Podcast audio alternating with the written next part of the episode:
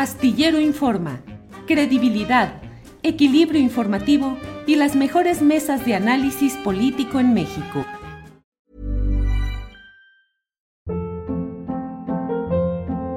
Hold up. What was that? Boring. No flavor. That was as bad as those leftovers you ate all week. Kiki Palmer here, and it's time to say hello to something fresh and guilt-free. Hello Fresh. Jazz up dinner with pecan-crusted chicken or garlic butter shrimp scampi. Now that's music to my mouth. Hello Fresh. Let's get this dinner party started. Discover all the delicious possibilities at hellofresh.com.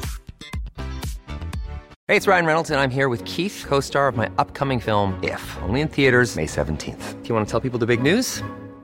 All right, I'll do. Sign up now and you'll get unlimited for $15 a month in six months of Paramount Plus Essential Plan on us. Mintmobile.com slash switch.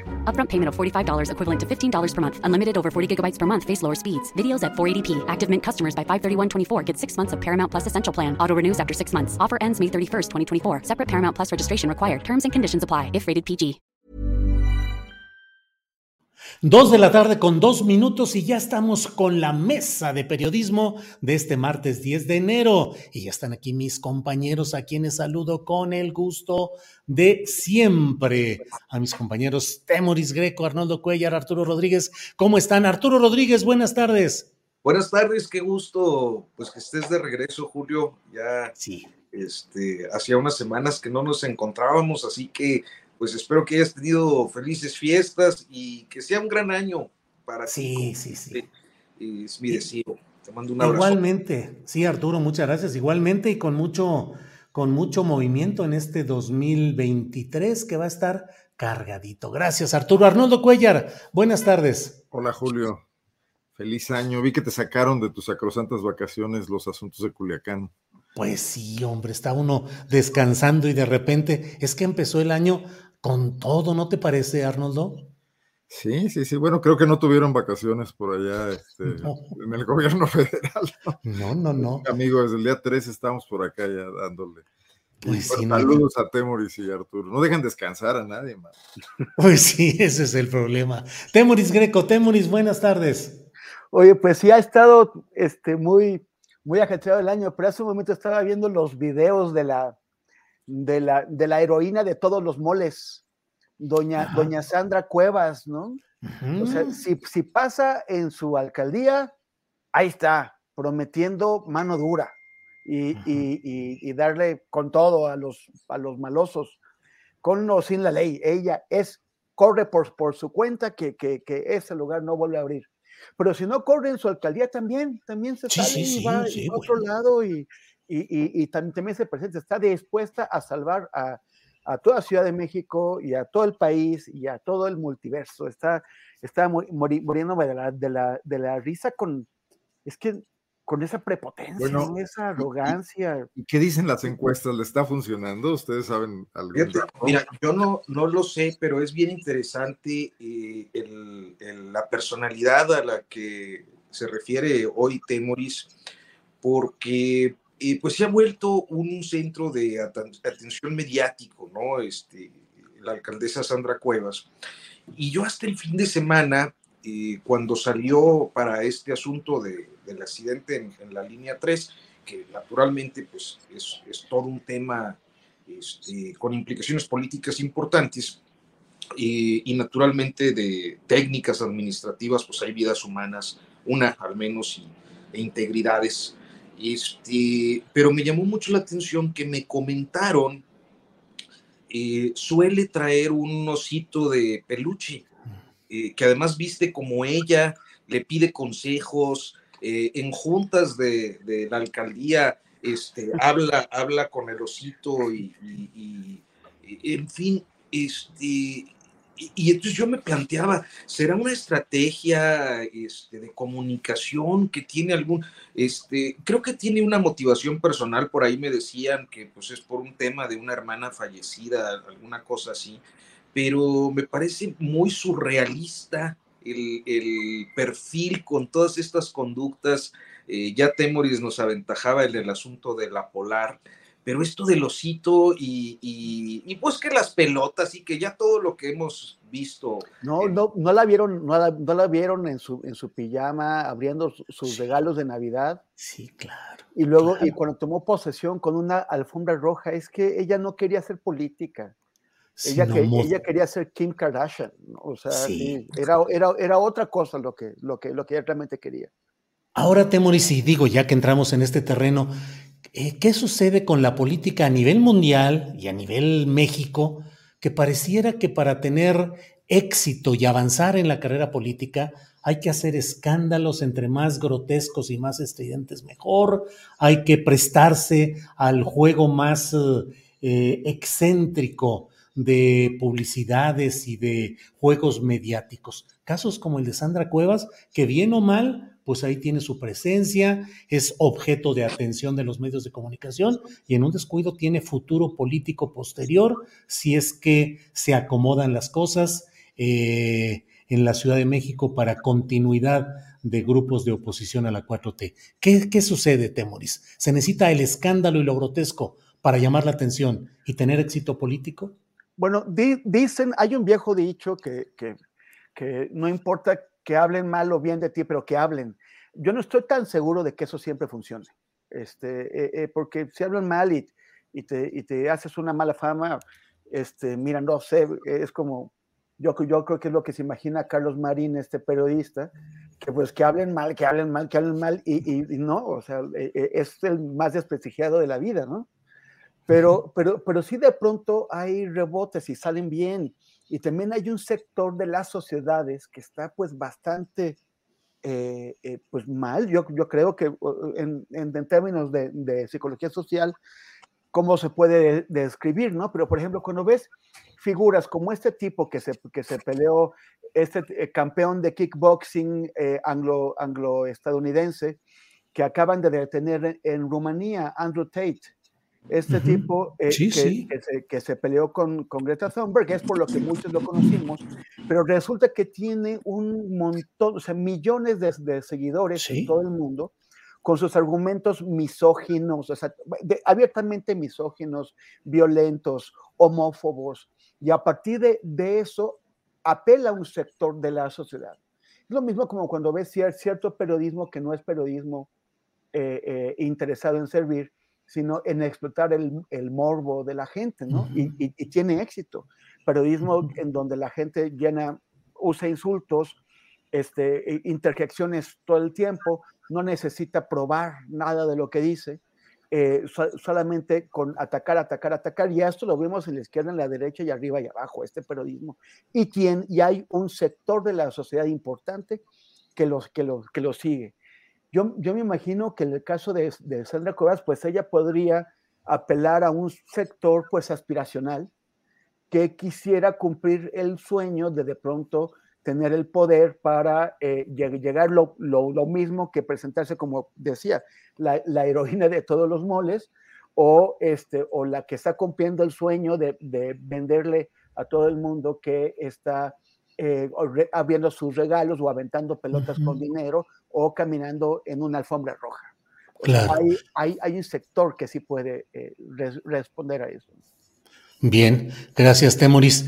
Eh, bueno, y llegamos al tema de eh, Claudia Sheinbaum, que está teniendo mucha publicidad, mucha presencia mediática, no sé si positiva o negativa, ya ustedes me dirán. Arnoldo Cuellar, ¿qué opinas de lo que está pasando en el tema de no específicamente de lo técnico, pues, de la, del metro de la Ciudad de México, sino las consecuencias políticas hacia Claudia Sheinbaum y hacia la postulación presidencial de 2024 de Morena. Bueno, acá en Guanajuato fue uno de los lugares donde sembraron espectaculares y bardas con toda la publicidad de la jefa de gobierno. Es Claudia. Sí, y, y, que provocó reacciones encendidas del panismo local ¿no? también, y también incluso de los ebrardistas, que también se quejaron del tema. Pero bueno, pues eh, es el viejo expediente de que cuando tienes la oportunidad de oro de ejercer el gobierno de la ciudad más importante o la entidad federativa más importante de este país por su concentración, por el sede de los poderes, por su economía, etcétera, eh, no, no lo utilices como la herramienta para proyectarte políticamente, siendo un buen y ejecutivo eficiente. Yo creo que yo creo que es la caja de resonancia que es la Ciudad de México bastaría para que la jefa de gobierno fuese absolutamente conocida e identificada en todas partes.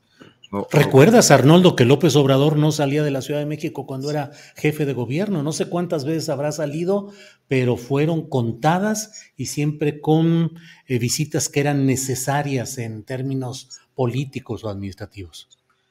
Y, bueno, es, peligroso y es resbaladizo ese terreno de, entrarle a la dinámica de los asesores y de los spin doctors, de, de inventar toda una situación para pasear por el país. Si le funcionó a Vicente Fox, pero bueno, Vicente Fox gobernaba Guanajuato y además eh, tenía un par de funcionarios muy eficientes. En realidad Fox no gobernaba Guanajuato, lo gobernaban Ramón Martín Huerta y José Luis Romero Hicks, por cierto, un panista y un priista, que era la forma además como aquel Guanajuato de los años 90 tenía que ser administrado porque no había sido un triunfo electoral el del PAN ni con Carlos Medina y todavía con Vicente Fox y entonces todavía había un prismo fuerte que también tenía que tener interlocución dentro del gobierno, y él podía viajar alegremente eh, por todo el país los fines de semana.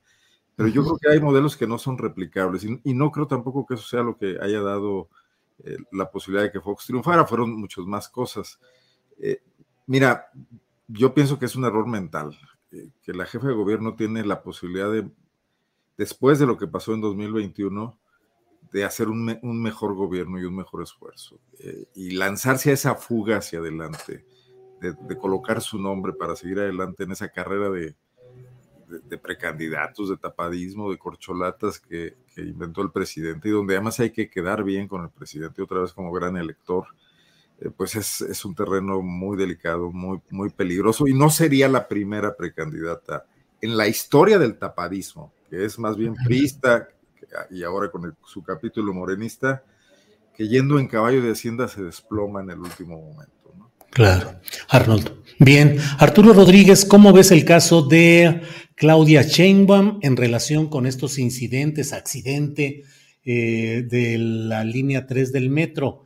Y luego te pediría si nos ayudas a esclarecer un poco lo que ha dicho eh, Arnoldo Cuellar, que dice el tapadismo. Estamos viviendo tapadismo, Arturo Rodríguez, aunque aparentemente están tan explícitos y tan abiertos los aspirantes del partido en el poder. En el fondo, es una variante del tapadismo poniéndolos al frente, pero en realidad reservando la suerte principal de todo tapadismo, que es la decisión final de un solo dedo de una sola persona. Arturo. Híjole, pues mira, eh, en la primera parte de, del planteamiento, yo creo que eh, es eh, indiscutible que hay un tema de responsabilidad política, es decir, debe haber eh, aspectos que tienen que ver con la responsabilidad administrativa, la responsabilidad técnica, la responsabilidad penal, pero una responsabilidad política que la jefa de gobierno tiene que subsanar de algún modo como lo debió hacer con la línea 12, creo que no, no lo hizo, pero eh, en una segunda eh, situación como la ocurrida el, sábado, eh, pues hay aspectos que inevitablemente se le tienen que cuestionar en materia presupuestal, en materia de, de supervisión, en aspectos relacionados con su propia conducta, más allá de la administración pública, el hecho de que pues ella está haciendo una gira nacional de fines de semana y, y, que justo eh, ese día la agarró, si no me falla, si no me falla el dato, en Morelia. Entonces hay un tema de responsabilidad política indiscutible. y creo que es muy desafortunado que se deslice la idea del sabotaje sin elementos eh, periciales para eh, señalarlo como lo hizo el presidente López Obrador. Y eso quizás nos lleva a, esta percepción que se ha generalizado eh, pues en muchos sectores de la vida pública y particularmente entre quienes simpatizan con el López Obradorismo de que en efecto es Claudia, porque además esa expresión es Claudia, me parece que, que responde a esta idea del, tapadismo y que, bueno, la, la simpatía que el propio presidente pues ha puesto de, manifiesto en diferentes momentos sobre eh, la persona de, eh, la personalidad pública de, Claudia Sheinbaum, y pues nos llevan a, esa conclusión. Y, creo que hay eh, en momentos críticos a veces también comentarios muy desproporcionados. Por ejemplo, el sábado a mí me tocó estar al aire cuando empezó a llegar la noticia. Era alrededor de las 10 de la mañana y, me parecía muy desagradable por ahí de las 10 y media que ya había reacciones con un sentido político y todavía ni siquiera habían logrado rescatar a las personas que estaban prensadas, estaban todavía las operaciones ahí. Y yo puse un tuit diciendo, a ver, este, eh, un poquito de sensibilidad. Claro, esto no es para los ciudadanos, es para actores políticos como Marco Cortés, como, como la misma Claudia eh, eh, Sandra, Cuevas, gente como, como Lili Telles, que inmediatamente salieron este, cuando todavía ni acababan las labores de rescate. Yo creo que hay un mínimo de sensibilidad que las clases políticas tendrían que tener ante episodios que, que implican eh, la eh, eh, vida humana y la integridad humana. En alguna ocasión, por el caso Pasta de Conchos, yo, se me quedó muy grabada una columna tuya, Julio, que decías que se hacía necropolítica en el texto del, del, siniestro carbonero de 2006. Y yo creo que la necropolítica luego eh, reaparece en episodios en los que, eh, pues, quizás eh, la calidad humana de los políticos tendría que tener un poco de prudencia y tomarse un poco de, tiempo antes de, de reaccionar y politizar una situación que evidentemente se tiene que politizar y se tiene que y se tiene que sancionar. y bueno, en un contexto de mucha efervescencia como el que vivimos desde hace años en México, eh, este tipo de episodios suelen eh, orientarnos a pensar que hay definitivos. Yo me acuerdo que cuando Línea 12 hablábamos por acá en de, de si esto era eh, el fin político de, de, de Sheinbaum. Y, yo pensaba que no, que el asunto iba a superarse. Creo que tuvo una consecuencia política electoral en el 2021, como en, su momento seguramente podría tenerlo este episodio, pero no de manera definitiva como para descarrilarla del juego sucesorio en el que evidentemente pues sufre un revés, pero eh, este no significa que esté fuera de combate.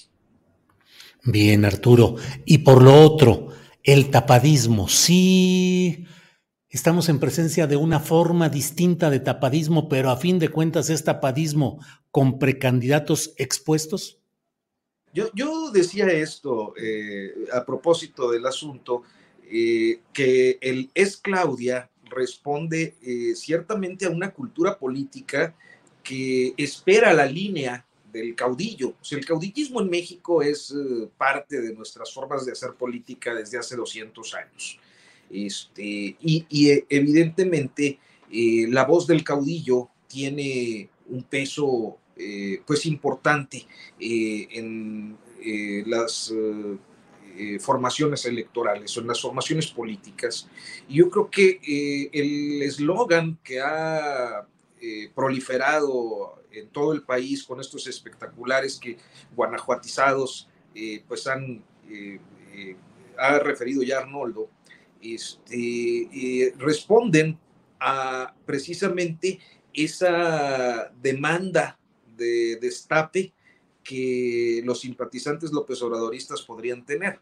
es decir, parece un, cálculo mercadotécnico con, con esa orientación. Ahora, eh, creo que López Obrador, siendo un presidente tan fuerte como lo es, eh, seguramente debe ser muy difícil escapar a la tentación de sí, todos jueguen, este, pero es Claudia, ¿no? Eh, no sé, habría que, creo que yo no tendría los suficientes elementos para decir si está pensando en influir definitivamente en el juego sucesorio bajo un tapadismo eh, eh, bajo un no tapadismo, o no, no sé, como una simulación de, no intervención, pero este, quizás todavía nos falten algunos meses para empezar a ver esto. Yo creo que para mediados de año. Bien, Arturo, gracias. En Temoris, ¿de veras hay tapadismo? ¿Falta el tapado o la tapada verdadera? ¿Ya estamos en presencia del escenario real de los contendientes finales por parte de Morena y de la llamada 4T? ¿Cómo ves todo esto? Y en ese esquema, pues la realidad política de Claudia Sheinbaum, que hasta ahora ha parecido la favorita, la puntera en las encuestas, en las expresiones de concentración político y de poder, pero pues es que dicen que en política 24 horas a veces es demasiado tiempo y pueden pasar muchas cosas. ¿Qué opinas, Temoris? Yo, coincido con Arturo en la, idea de que el eslogan es Claudia, pretende hacer pensar a la gente que Claudia es la elegida, la seleccionada, la candidata de, del presidente. Y el tema es que incluso supongamos que es cierto que Andrés Manuel no quiere meter las manos y que va a, permitir el libre, libre juego, lo, si, si, el candidato o candidata de Morena a la presidencia va a ser definido mediante sondeos, mediante, encuestas, la, manera en que tú puedes eh, influir en las respuestas que la gente va a dar es convencer a la gente, a, aquel, pequeño porcentaje que va a ser consultado en las encuestas de que, eh, ella o, o, el otro candidato que aspira también es la, elegida por, por el presidente. O sea, ¿cómo, cómo, cómo haces tú una, una campaña en un ambiente, en un uni, universo eh, electoral tan amplio, cuando en realidad solamente algunas pers personas van a quedar en, entre los consultados, entre los que re, eh, reciban las preguntas de las, de las encuestas. Tienes que, que hacer, que convencer a la, a la, nación de que Claudia es la elegida por el presidente. Y, y haría falta que Andrés Manuel dijera abiertamente no lo es para que, eh, para que, para que esta campaña, que ya está muy, muy avanzada, fuera de, derrotada por algún movimiento que podría ser Marcelo o algún otro aspirante. Ahora, también lo que podría tumbarla es, son errores graves. Y los errores graves que estamos viendo tienen que ver con el metro de la Ciudad de México. Uh -huh. Hay, un, hay, un, hay un, una discusión sobre si sí le está dando el presupuesto, si le ha recortado. O sea, lo que, lo que dice eh, es que no le ha recortado el presupuesto al metro. Y lo que se dice es que el presupuesto no es suficiente no es, no es suficiente. Y que además eh, había otros, otras eh, bolsas de, de, de, de, recursos como fideicomisos que ya no están disponibles y que hay otras maneras. El, lo que quienes usamos el metro, yo, yo uso el metro porque creo que, que, que las personas conscientes en las grandes ciudades deben eh, usar el transporte público. Eh, el, los que usamos el metro sabemos, por ejemplo, que es más frecuente que las escaleras eléctricas, por ejemplo, no estén sí. funcionando a que sí funcionan. Sí. Y, y, no están funcionando, no porque no sirvan, sino porque están ahorrando electricidad, porque están ahorrando recursos, porque no tienen suficiente dinero para que el metro funcione. Por un lado, tenemos un gobierno que con una política correcta trata de aliviar el, el impacto que la inflación tiene en el bolsillo popular, no incrementando el boleto del, del, precio, eso está muy bien, pero, pero, entonces tienes que sacar de otro lado para compensarlo. De, de cinco accidentes mortales en trenes, solamente en trenes, de cinco accidentes mortales que ha, que ha tenido el metro en sus 53 años de historia, ya casi 54, tres han ocurrido en los últimos cuatro años. Tres, o sea, en el, en el sexenio de Claudia. Uh -huh. Y además hay que sumarle el incendio del, del centro de control que, de, que, dejó un muerto y que también fue atribuido a problemas de mantenimiento. A mí me parece que, que fue es, es evidente que los que muchos políticos, o sea, no solamente de Cuevas, o sea, así, como, como, como, los panistas fueron a tomarse fotos eh, con el accidente de, de, de Tláhuac, eh, en, en, en, un acto supremo de, de, desdén y de oportunismo político, También Sandra Cuevas salió ahora con esto, o Lía Limón fue a la única estación de metro que le, que le, toca en su demarcación, a, a, Barranca del Muerto, también a, a, pronunciarse sobre el asunto. O sea, todos buscan cómo sacar. Y, y otros eh, eh, comentaristas y gente de, otros lados también intentaron sacarle aquí eh, raja política. Pero, me, parece igualmente deleznable que los, los que se apresuran a quitarle responsabilidades al gobierno actual, sin que exista la investigación, sin que exista el peritaje, que, que, incluso se inventen el cuento del sabotaje, podría, podríamos descubrir, podrían descubrir sí que hubo sabotaje. Pero en los tres incidentes anteriores, el de, el de Tacubaya, el, del, el de la línea 12 y el del centro de control, no se probó, no se encontró o se probó ningún sabotaje. Sí. Y, y sí hay, hay problemas de mantenimiento. Entonces ahora esto de correr a, quitarle peso y, de, y, de, decir fue sabotaje sin tener ningún elemento, que le digan eso a las víctimas, que le digan eso a la familia de, de, de Yaretsi, fue, fue sabotaje, que se lo digan y que no lloren frente a sus caras. A mí me parece que es, este es el talón de Aquiles de esta administración me parece que ya llegó más allá de lo aceptable. Este número de accidentes en una sola administración en, cuatro años, cuando el metro tiene 54 años, no es aceptable y tiene que, tienen que poner manos a la obra absolutamente ya. No, no pueden seguir permitiendo que sigan esas cosas, sigan ocurriendo estas cosas en, el, en, en donde 5 millones de, personas transitan eh, diariamente. Bien, Temoris. Eh, Arnoldo Cuellar, a ver si alcanzamos a tocar los temas de la visita de los uh, altos funcionarios de Canadá y de Estados Unidos, particularmente la visita del presidente de Estados Unidos, Joe Biden, y los encuentros con el presidente López Obrador. Pero, ¿qué opinas de, esta visita? ¿Qué aspectos relevantes le ves? Eh, ¿en qué crees que desemboque pues esta aparente cordialidad que se ha dado sobre todo con el presidente Biden? Antes de entrar en la pregunta, Julio, que sí me parece muy importante, eh, una leve defensa de mi tesis del tapadismo. Yo creo que el tapadismo evoluciona y cambia y que no ha sido igual en ningún momento. ¿Qué, qué significa sobre todo? Veía que preguntaban en el chat. Significa intervención decisiva del presidente de la República que deje el poder en su propia sucesión y en quién lo, lo, seguirá, ¿no? Eh, no fue igual cuando de la Madrid inventó aquella eh, pasarela. ¿no? Tampoco fue igual cuando Carlos Salinas, obligado por las circunstancias, convirtió la elección en, en, su propio proceso de tapadismo al echar mano de Diego Fernández de Ceballos como un alfil que tuvo mucho que ver ahí en el triunfo final de Cedillo, ¿no? Y que fue largamente premiado por eso, ¿no? Entonces yo, yo creo que, ahí podemos eh, ver eh, este aspecto que, por ejemplo, no ocurre cuando, cuando, cuando Calderón se le revela a Vicente Fox y se sale totalmente del, esquema y va y busca en el PAN, un PAN que todavía tenía reservas democráticas, y ganarle al dedazo de, que intentaba dar Vicente Fox, ¿no? Con Santiago Queril. Pero esta vez el presidente está interviniendo de manera decisiva. Lo hizo al definir quiénes sí, al excluir a unos, al juntar a otros.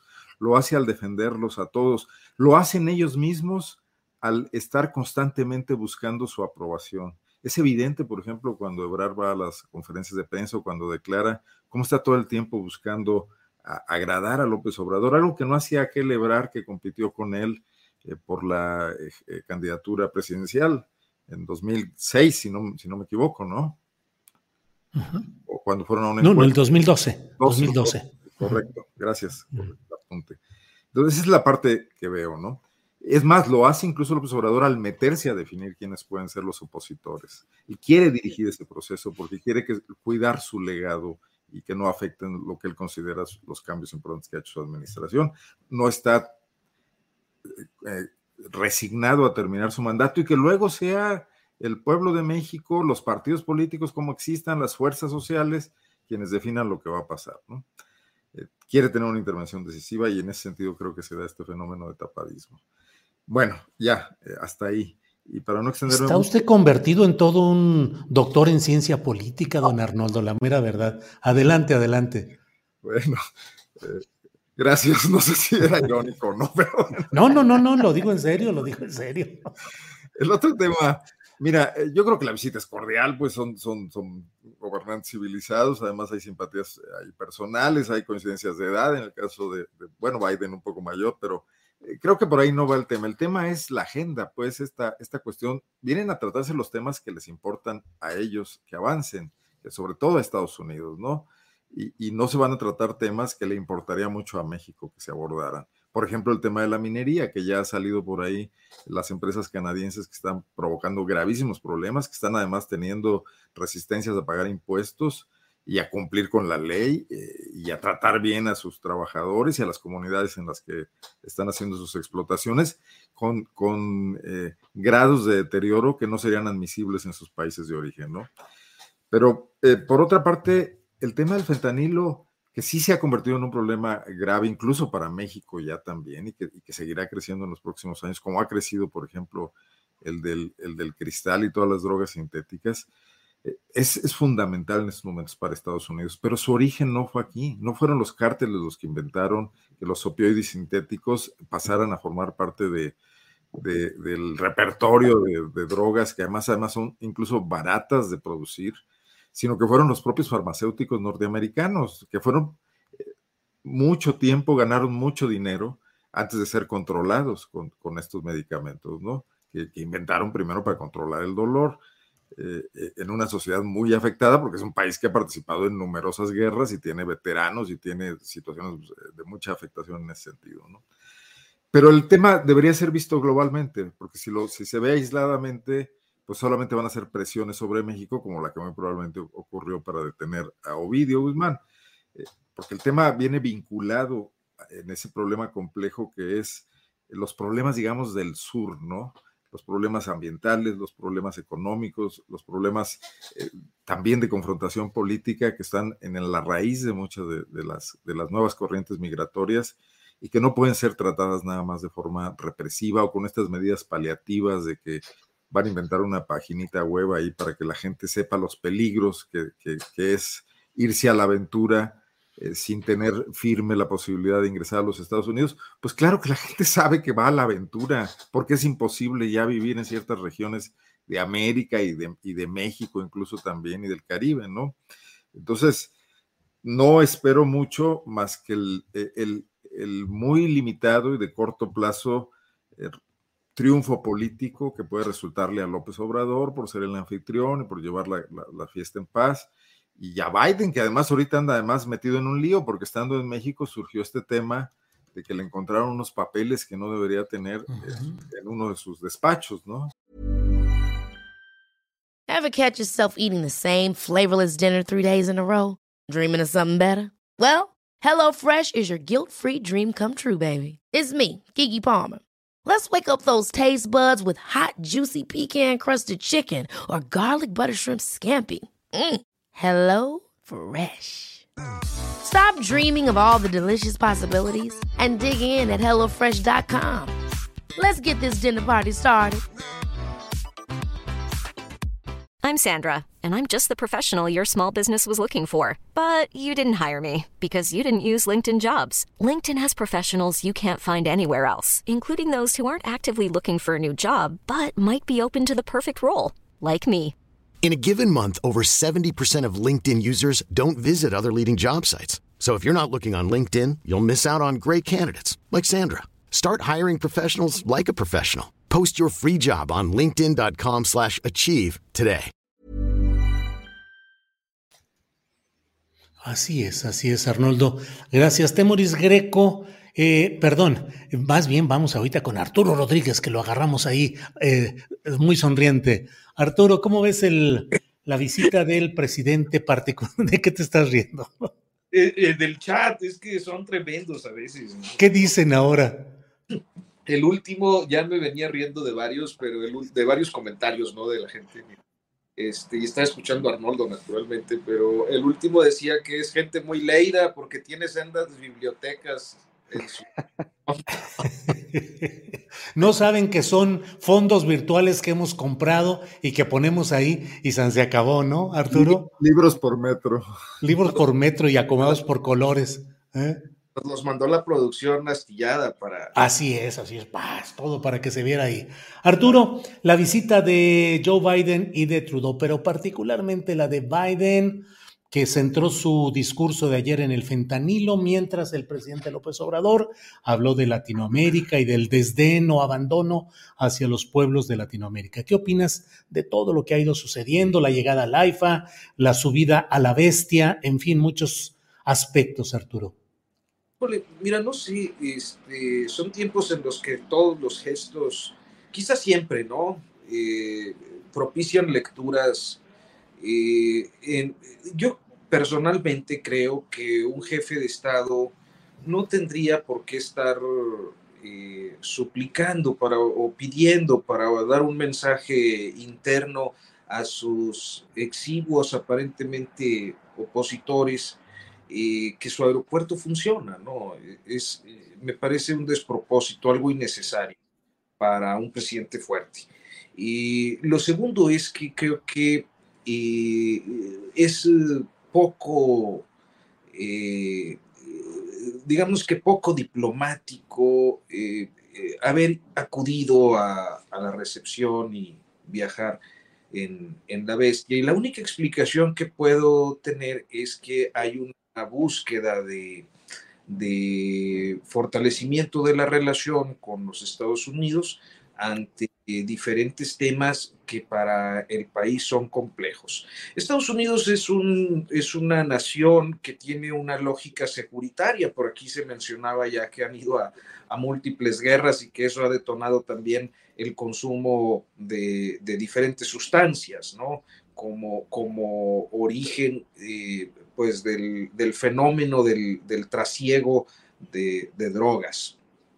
Eh, entonces, ese es un primer elemento. El segundo es que como país securitario ha mantenido una política desde hace décadas eh, prohibicionista que nos la ha impuesto a muchos países en el mundo, pero particularmente a la América Latina y de manera muy señalada a, México, eh, con un prohibicionismo que pues ha generado numerosos problemas, entre otros los de salud pública, como primero, y como segundo, de, seguridad e, e inclusive de, temas que tienen que ver con la economía. entonces, la lógica gringa, independientemente de quién esté, de qué partido esté gobernando, suele mantener esta narrativa securitaria eh, mientras que en el caso de México, creo que eh, si bien es cierto, discursos eh, sociales son más o menos recurrentes, por primera vez hay un presidente que pareciera no suscribir, primero discursivamente y segundo, creo que estratégicamente, a, a, la narrativa y a la imposición securitaria gringa. ¿Qué quiero decir con esto? A los gringos les gustan las operaciones eh, policíacas eh, y militares y de seguridad, eh, estilo Felipe Calderón o estilo de Felipe Calderón, mientras que López Obrador ha estado dirigiendo su mirada a una reducción de los indicadores de, violencia en, no en el sentido de los abrazos no balazos que parece muy reduccionista, sino a, una reducción que además creo que es eh, verificable de la letalidad en las operaciones, mientras que eh, se plantea la, atención eh, pues de los sectores marginados, de, los, de las clases populares, eh, a fin de generar mejores condiciones, es decir, el ideal, ¿no? La, utopía que todos eh, quisiéramos creer que eh, es posible y que es posible en poco tiempo, de, reducir la pobreza para que los jóvenes no tomen el camino de las conductas antisociales, que es más o menos su fraseo desde la campaña. Entonces hay un choque de visiones. Y a mí no me sorprende que en ese choque de visiones eh, lleguemos a una cumbre de líderes de América donde justamente estos dos temas están eh, concentrando o llamando la atención. Eh, por un lado, el presidente Biden enfocado al fentanilo, fentanilo, por otro lado el presidente López Obrador este, hablando de, la necesidad de voltear a fomentar el desarrollo de los pueblos de América Latina. O sea, discursivamente no me parece más que un episodio eh, público eh, reunido de eh, continuidad a sus respectivas posiciones. Pero creo que hay temas los que hemos reparado poco, que seguramente pues habrán de, formar parte de una agenda significativa de, estos días, sobre todo para las vocerías de las oposiciones en México, que tiene que ver con el tema energético, el tema ambiental, eh, estos dos asuntos relacionados, el tema este, económico, naturalmente, eh, y que eh, ahí pudieran generarse, creo que los choques más significativos o las faltas de acuerdo más significativas, porque hay otras en las que el, el, país pudiera estar y el, Estado mexicano en este momento pudiera estar en, en, la posición de ceder como el migratorio, ¿no? Eh, pero no en el energético, eh, no en el securitario, que, eh, pues no sé, a, pesar de la cordialidad y la diplomacia que suele caracterizar este tipo de encuentros, pues lo vemos que subsiste el desacuerdo. Ya me extendí mucho, es mi punto de vista, pero creo que aquí el experto es Temoris Greco, así que el experto internacionalista. Bueno, después de esta introducción, ¿Qué ha hecho Arturo Rodríguez, Temoris Greco? ¿Qué nos dices? Ahora viene la tesis completa. ¿no? Sí, sí, por favor. Primero la filosofía política con Arnoldo Cuellar, luego la introducción al tema que plantea Arturo y ahora el maestro Temoris Greco en acción, por favor. Ahora, ahora tengo que demostrar que mi tesis no, no la hizo la directora, no, no, la dirigió la directora de tesis de la ministra Esquivel. Así es, así es. Este, bueno, a mí me parece que es un exitazo para, para el presidente este, esta cumbre y ya han estado intentando regatearle los méritos, ¿no?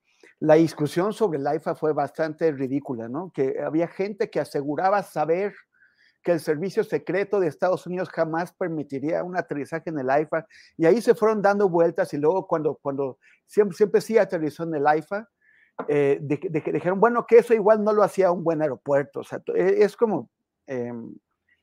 Distraerse por, las ramas.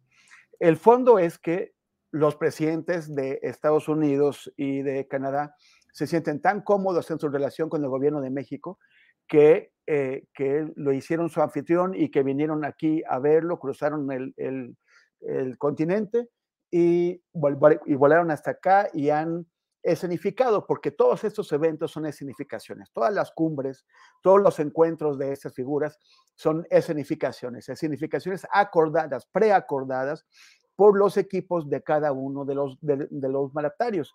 Incluso a veces, eh, pues sí, eh, Donald Trump se saltaba las trancas, pero a veces hasta los desacuerdos, hasta las groserías son, son escenificadas, escenificaciones previamente acordadas. Y aquí eh, se pusieron de acuerdo para mostrar que son los free amigos, ¿no? este, los, los, los grandes, eh, los gobernantes de, de América del, del, Norte que están muy en sintonía. Y, y eso es un acuerdo y e, es un éxito para el presidente y un bofetón para todos los que llevan cuatro o cinco años diciendo que, que, pues que, que Andrés Manuel iba a enfrentar a México con sus vecinos, sobre todo con Estados Unidos, y que íbamos hacia Venezuela del Norte, a hacer Venezuela del Norte. Eh, no es el caso y, se están poniendo de, acuerdo bien. Los, eh, el diario Reforma intentó eh, resaltar en su portada de hoy que, Biden habló de fentanilo y, y, el, López Obrador de, la, de la unidad del continente americano y, me sorprendió que, que, la jornada hiciera lo mismo, destacar la discrepancia o, lo que, o sea, como discrepan, y yo no veo que haya una discrepancia, en realidad, ese, ese fue un titular muy raro de la jornada que, que normalmente eh, sigue la línea del presidente López Obrador. Este, a mí me parece que, eh, o sea, quienes seguimos ese tipo de fenómenos, sabemos que los presidentes no están hablando, o sea, les hablan a varios públicos, siempre tienen que pensar, que, diseñar sus discursos pensando en distintos públicos. Y el más importante de esos públicos es el público local de cada presidente, o sea, eh, sus electores. Sobre todo porque Biden ya está en la ya, la, carrera para la sucesión de Biden o para su reelección, si es que fuera posible, eso ya empezó. Todo, lo, todo lo que se está haciendo en Estados Unidos es en clave de la sucesión presidencial. Todos los, gestos de los gobernadores de Arizona y de Texas, eh, eh, eh, agresivos sobre el tema de la migración, todas las, las tonterías que han hecho los, los, republicanos en el Congreso ahora, todo se está pensando en, en clave de la sucesión. Me llama, o sea, cuando, Biden habla del fentanilo, no es que tenga una discrepancia con, una, una discrepancia con el presidente, es que está enfatizando aquello que él cree que responde mejor a las inquietudes del público estadounidense. Y también el presidente hace lo mismo con su propia agenda aquí. o sea, es el, es, el mensaje que Andrés Manuel quiere mandar, de, de esto que está mandando Biden. Me, me llama la, la, atención que Biden escoja destacar el fentanilo con la tremenda eh, epidemia que hay en, en, Estados Unidos de opioides, con todos los muertos que eso está dejando, por encima del tema preferido de los republicanos, que es la migración. Pero eso ya es la lógica interior de la política de Estados Unidos, no tiene que ver lo, lo, que se tenían que decir los presidentes, se lo dijeron eh, a solas, y Biden y López Obrador tuvieron todo un recorrido de, eh, de una hora siete minutos para eh, comentar sus asuntos. Bien, Temuris.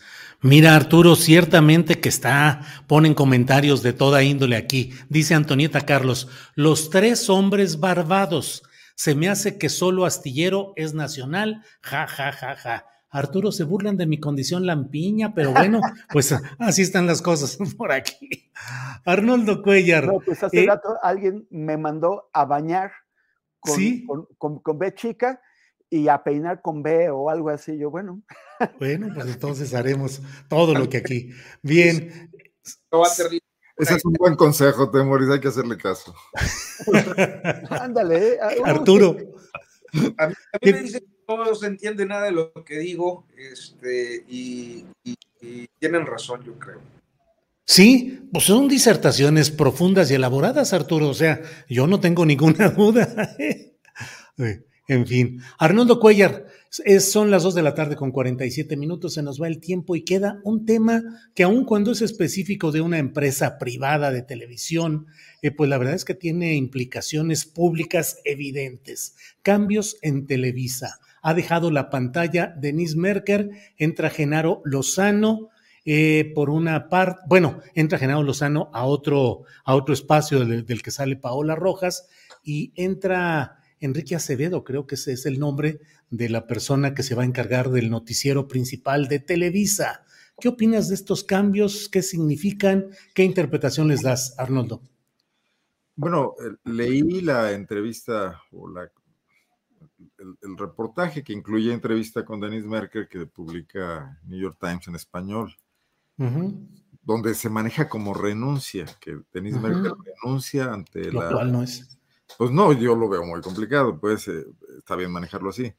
Un poco ante el tema de la confrontación que asciende y que ella tratando de ser objetiva, pues está fuera de lugar y tener el lugar más solitario, lo dice, recibe reclamos de todas partes. Pero yo creo que la línea del principal noticiero de Televisa en su horario estelar, con todo y lo venido a menos que está ya por, la, las mil posibilidades que hay de, de informarse de otras maneras, ya no es el Sabludowski de los años 70, que era la ventana al mundo de los mexicanos, ¿no? Eh, no lo decide de ninguna manera el conductor de turno, ¿no? Eh, podrá decidir otras cosas, podrá decidir cosas como lo que hizo Loret con García Luna, quizás muy procedimentales, de ir a filmar eh, una simulación de rescate, pero no la gran línea editorial, ¿no? Yo creo que es una decisión de la empresa que además sabemos que la empresa está en los mejores términos con el gobierno de la Cuarta Transformación, que sus ingresos no han sufrido, que además son muy necesarios porque hay caídas serias en la publicidad comercial para todos estos medios. Entonces, pues yo creo que se obedece a estos recambios eventuales que, que, obedecen al tema de cómo se comportan las audiencias y, y, que hay que estar tratando de mover lo mismo que no puede ser muy modificado, el mismo producto, para tratar de darle una cara nueva, ¿no? Ante el desgaste inevitable que, que sufren. Eh, me parece menos importante que cuando ocurría esto en, en, anteriores ocasiones, ¿no? Cuando, cuando Raúl Trejo de Labre escribía libros sobre el gran poder de Televisa como modelador de las conciencias. Yo creo que eso ya no ocurre. No porque haya mejores cosas que modelen las conciencias y la información de los mexicanos, porque yo creo que estamos inmersos en mil formas de distracción, incluyendo las redes sociales, incluyendo las, la televisión bajo demanda ahora y, el streaming, etcétera, pero que eh, esa ventana de negociación política que, como ha usado siempre estos grandes medios, sus espacios noticiosos, pues probablemente sí tenga que reformularse de cara a lo que viene y hay que, hay que ver qué viene. O sea, yo creo que tiene que ver con la temporada de casa electoral, esta a la que de alguna manera se refieren también en ese reportaje y no precisamente por las razones que se exponen. Bien, gracias Arnoldo. Eh, Arturo Rodríguez, ¿qué piensas de estos reacomodos en Televisa, en sus noticieros, particularmente en el central que conducía Denis Merker? Mira, yo eh, quiero partir de una idea eh, que es el hecho de que a Televisa los eh, cambios del país y, del mundo en las últimas dos décadas eh, le han resultado muy complicados de asimilar. ¿Por qué lo digo? Bueno, pues Televisa es un imperio mediático construido en paralelo al sistema hegemónico priista, o sea, a los gobiernos del PRI, para que, para que me entiendan los que dicen que no me entienden. Televisa y el PRI corren en paralelo durante el siglo XX, cuando el PRI entra en crisis, Televisa va entrando en crisis, eh, muere el tigre, pierde el PRI, y que son dos momentos también muy, muy próximos, eh, y eh, el inicio del nuevo milenio, del nuevo siglo, pues trae consigo una serie de condiciones que hacen muy compleja su adaptación. ¿Condiciones de qué tipo? Pues informativamente eh, nos enfrentamos a, un aparato acostumbrado a tener una posición estrictamente oficial eh, en una sociedad que demanda ser más plural y eso se le va reclamando en distintos momentos. Su poca o su nula neutralidad en 2006 en la elección presidencial es un momento. Eh, el movimiento 132 y la elección de 2012 es otro momento donde la sociedad le pasa la factura a esta televisora por su incapacidad de adaptarse a una situación de pluralismo democrático eh, en la política mexicana. Entonces, esa es una parte. La otra tiene que ver con eh, otro de sus negocios importantes, porque uno es eh, el informativo, pero el otro es el entretenimiento, eh, que cuenta por una parte a las industrias musicales internacionales ya presentes como parte de un proceso globalizador y de un acceso a la tecnología que no teníamos antes, donde ya no nos pueden imponer sus productos prefabricados eh, eh, de baja calidad como lo hicieron durante décadas, sino que ya tenemos opciones, ya que el público decida y, elija un producto u otro es eh, algo distinto, pero ya tienes esa libertad de elegir.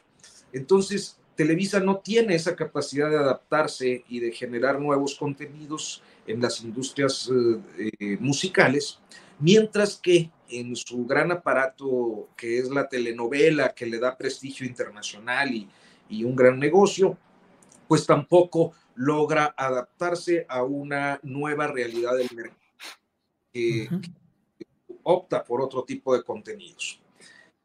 Eh, en este proceso de, falta de adaptación que, ha tenido durante, eh, han hecho intentos, ¿no? A veces buscan generar series y hacen blim y, una plataforma, que es un fracaso. ¿Por qué es un fracaso? Pues porque sus producciones son eh, exactamente como eran las telenovelas, tratando de darles un toquecito de, serie de televisión, por ejemplo. es un eh, ahora lo intenta con VIX y lo intenta eh, en un nuevo cambio eh, que es exactamente igual al, al de el entretenimiento con el esquema noticioso. O sea, yo creo que muchos podemos tener o no una visión crítica de Denise Merker, pero yo creo que Denise Merker, a diferencia de, de otros conductores de Televisa, sí tenía una visión y una noción periodística que eh, no necesariamente atendía el negocio, o sea, ella tiene un equipo, encarga reportajes, reportajes que en muchas ocasiones son muy buenos. Sí. Este, eh, a diferencia de lo que estábamos acostumbrados a ver. Pero el proyecto que podía implementar un perfil que no es solo de lector de noticias, sino que tiene una visión periodística para impulsar temas en una empresa de esos alcances, se veía imposibilitado por las viejas estructuras de noticieros Televisa, particularmente de gente como Amador Narcia, que tienen un control eh, de sus sistemas noticiosos, eh, que le impidieron eh, evolucionar. Ya llegó, ahorita acabamos astillero y voy corriendo a alcanzarlo. Sí. entonces, lo que yo creo es eso, o sea, no pueden consolidar, sea a quien sea, un periodístico eh, en Televisa porque simplemente sus estructuras son viejas y no están dispuestas a cambiar, como también les sucede en el, en el entretenimiento. Bien, Arturo, gracias. Eh, Temoris Greco, ¿qué opinas de este tema con el cual vamos a ir cerrando? Son las 2 de la tarde con 56 minutos. ¿Qué opinas, Temoris? Bueno, en primer lugar, que el, reportaje del New York Times es malo. O sea, no, no, está al nivel de lo que, de lo que, de lo que hace ese periódico, de sus estándares. Para empezar, por ejemplo, cuando eh, trata de explicar el, el, ascenso de Denise, que dice que de pronto se convirtió en, en, en la, la, más vista, sí. como, como si fuera una novedad, como si ese espacio, el de las 10 de la noche en el Canal 2, no hubiera sido el más, el más visto de toda la historia de México. O sea, no, ni, ni siquiera ha habido cambios ahí. Luego hay esa tendencia en este tipo de periodismo, ¿no, Temoris? De explicar las cosas con un simplismo en el cual de pronto construyen héroes y villanos a partir de circunstancias muy poco sustentadas, me parece. Sí, no, o, no preguntó bien o no, lo conoce, pero, pero digamos que no, es, no está a nivel de los estándares de exigencia. Y otra cosa que me pareció bastante obvia es que está intentando explicar que Denise ha huido de la polarización, ha tratado de ser mesurada y más, y más centrada para, para evitar caer en los dimes y diretes de, de esta época, y, pero para opinar sobre eso pone entrevista a dos figuras de la oposición que la critican, que entonces finalmente acaba sugiriendo que en realidad no era tan centrada, sino que estaba inclinada hacia un lado y, y no hacia el otro. Debió haber consultado gente de ambos lados pero la reportera escogió darle voz solamente a uno, a uno de los lados, en perjuicio de su entrevistada, de la persona, de su sujeto, de la, persona que, cuyo, cuyo impacto está intentando describir. Entonces a mí eso me pareció muy mal. Ahora, dice esto que, ya mencionaron, que eh, aparentemente fue, es ella quien toma, o, de acuerdo a lo que se ve en el reportaje, es, ella quien, quien toma la decisión de irse. Pero si, esto es cierto, bueno, pues entonces aprovecharon para también hacer un cambio en la, en la, barra de la mañana con lo de Paola que, Rojas que se va y que queda Genaro. Pero si no es cierto y es una decisión eh, calculada desde, desde, la dirección de la, de, la, empresa, pues ¿cuáles son los objetivos? Eh, si hay objetivos políticos, podríamos preguntarnos. Eh, objetivos políticos en el marco del, del, proceso sucesorio del país.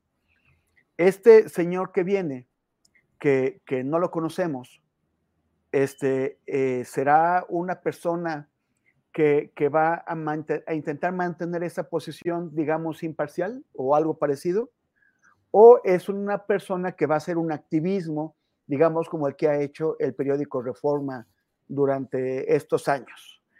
Eh, eh, como, como, como, lo hizo Televisa para, para, para, imponer la asociación o a Peña Nieto como presidente.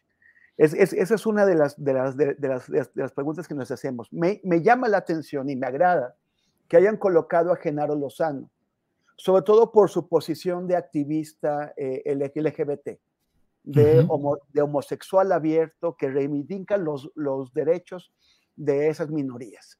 A mí me parece que ahí Televisa se está poniendo un poquito al, al ritmo de, lo, de, los tiempos en donde ya no es aceptable la, la, la homofobia.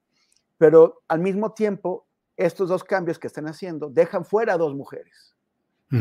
y, y, y, eso también llama la atención, que, que, que no traten de compensar, que no traten de, de equilibrar. Entonces, eh, y, la, y, la, otra es que el, el, señor que llega a Acevedo, eh, pues es una persona que parece que ha construido, por lo que he leído, ha construido una, su, carrera en, Estados Unidos y se ha ganado una audiencia. Entonces también puede representar el intento de Televisa, un intento que siempre han hecho desde Azcárraga mismo. Siempre han intentado entrar en el mercado de, habla eh, castellana de, Estados Unidos y no, y no han podido. Quizás ahora trayendo a un mexicano que ha tenido éxito en ese mercado, acá pues eh, traten de conjuntar ese mercado y ya entra con, lo que, con, con, el, proyecto que ya mencionaba Arturo de, de, de VIX. Ahí, ahí tiene una, una lógica comercial eh, eh, importante, pero lo que, la duda que me queda es cuál es la lógica política de este cambio. Si, si y lo, lo, vamos a ver pronto, si van a tratar de influir en las próximas elecciones, si tienen el cálculo de que pueden inclinar la balanza en las próximas elecciones presidenciales de México. Claro. Bien, en su propia cuenta de Twitter, Enrique Acevedo dice, se describe así, mexicano-americano, periodista en más, o sea, esta versión ahora de Televisa, colaborador en CBS News, Board of Directors, News News Lead Project, se habla español, tweets are my own. Eso es lo que dice en su propia en su propia descripción en Twitter. Bueno, pues no lo van a creer ustedes, pero ya cumplimos con la hora corrida de esta mesa de periodismo. Así es que Arnoldo Cuellar, no queda más que agradecer, dar las gracias y el mensaje final filosófico que nos quieras dar, Arnoldo. No, bueno, nada más decir que, que muy buen trabajo que hizo Adriana Buentello en tu ausencia, Julio. Sí, como Qué gran equipo el que hace astillero todo el tiempo. Dicen que un jefe hace bien su trabajo cuando se va de vacaciones y las cosas siguen saliendo bien. Así que. No me digas porque capaz que agarro, agarro camino todo el año ya de una vez. No, no, ya hacías falta también. Ya se queda Adriana. Sí, ya se queda Adriana, que lo hizo muy bien. Arturo y, a y, y, la próxima sí coagulizamos un poquillo las cosas. Sí, hombre. nos, nos la debe Arturo para la próxima. Gracias, Arnoldo. Arturo Rodríguez. Eh, gracias, buenas tardes. Sí, se quedó pendiente lo de Coahuila, pero ya lo haremos. A menos que te avientes una al estilo Fernando Marcos de cuatro palabras o de cuarenta en la que nos digas qué esperar en Coahuila. Pero es una semana importante, se tiene que decidir por dónde va Ricardo Mejía Verdeja. Hay versiones de que va al verde, hoy se le vio por Movimiento Ciudadano y creo que intenta construir alguna coalición eh, alternativa a Morena, que va con Armando Guadiana, quien no ha terminado de amarrar PT Partido Verde. Tienen hasta el viernes el caso concreto de Mejía Verdeja para renunciar.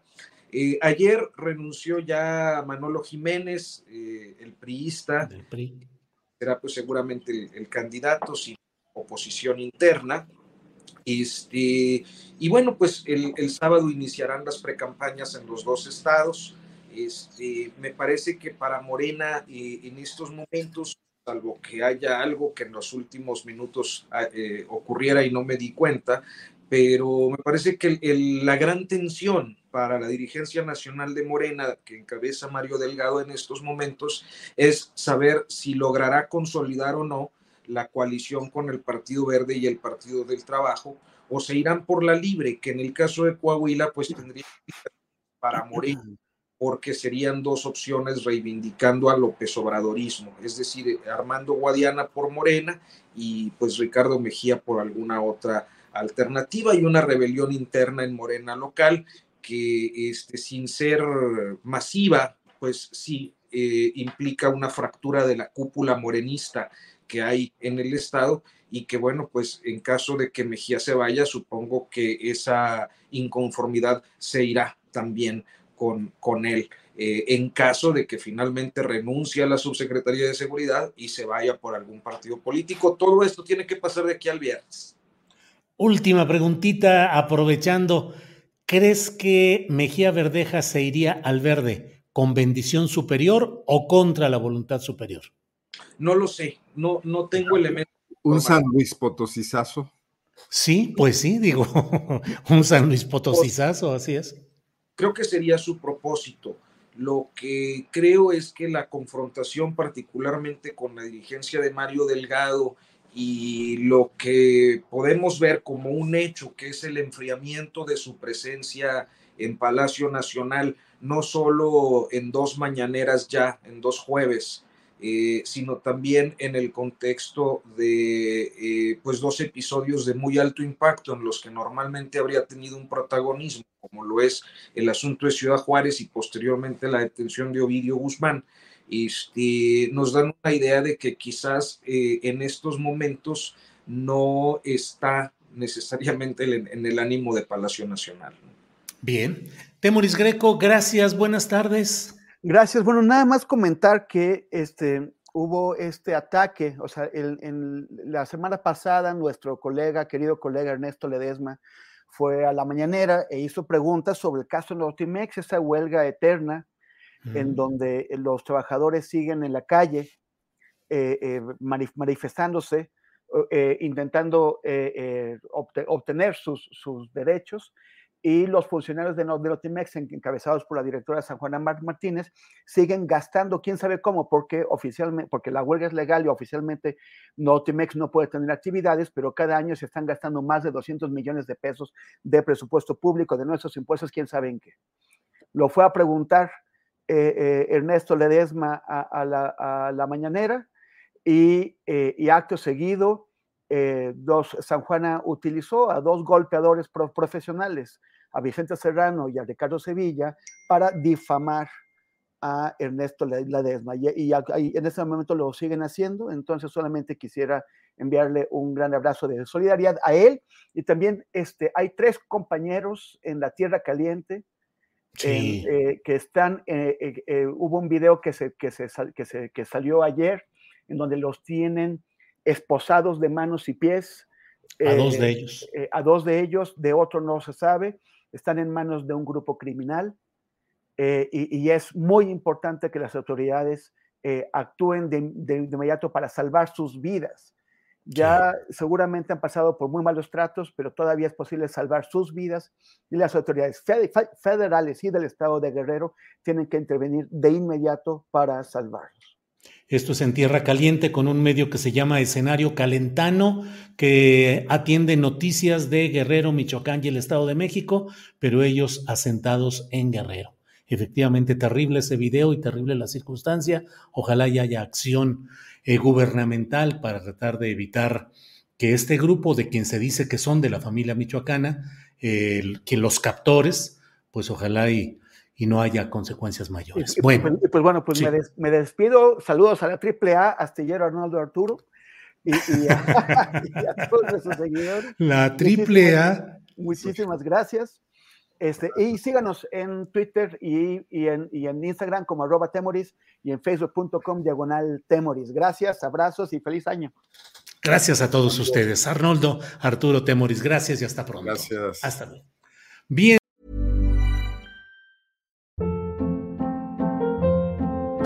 Hold up. What was that? Boring. No flavor. That was as bad as those leftovers you ate all week. Kiki Palmer here, and it's time to say hello to something fresh and guilt-free. Hello Fresh. Jazz up dinner with pecan-crusted chicken or garlic butter shrimp scampi. Now that's music to my mouth. Hello Fresh. Let's get this dinner party started. Discover all the delicious possibilities at hellofresh.com.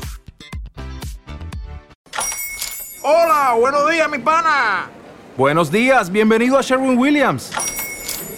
¡Ey! ¿Qué onda, compadre? ¿Qué onda? Ya tengo lista la pintura que ordenaste en el ProPlus app. Con más de 6.000 representantes en nuestras tiendas listos para atenderte en tu idioma y beneficios para contratistas que encontrarás en aliadopro.com. En Sherwin Williams somos el aliado del PRO.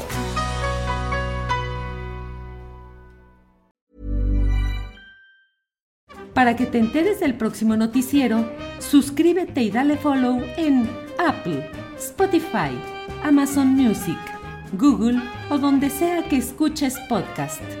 Te invitamos a visitar nuestra página julioastillero.com.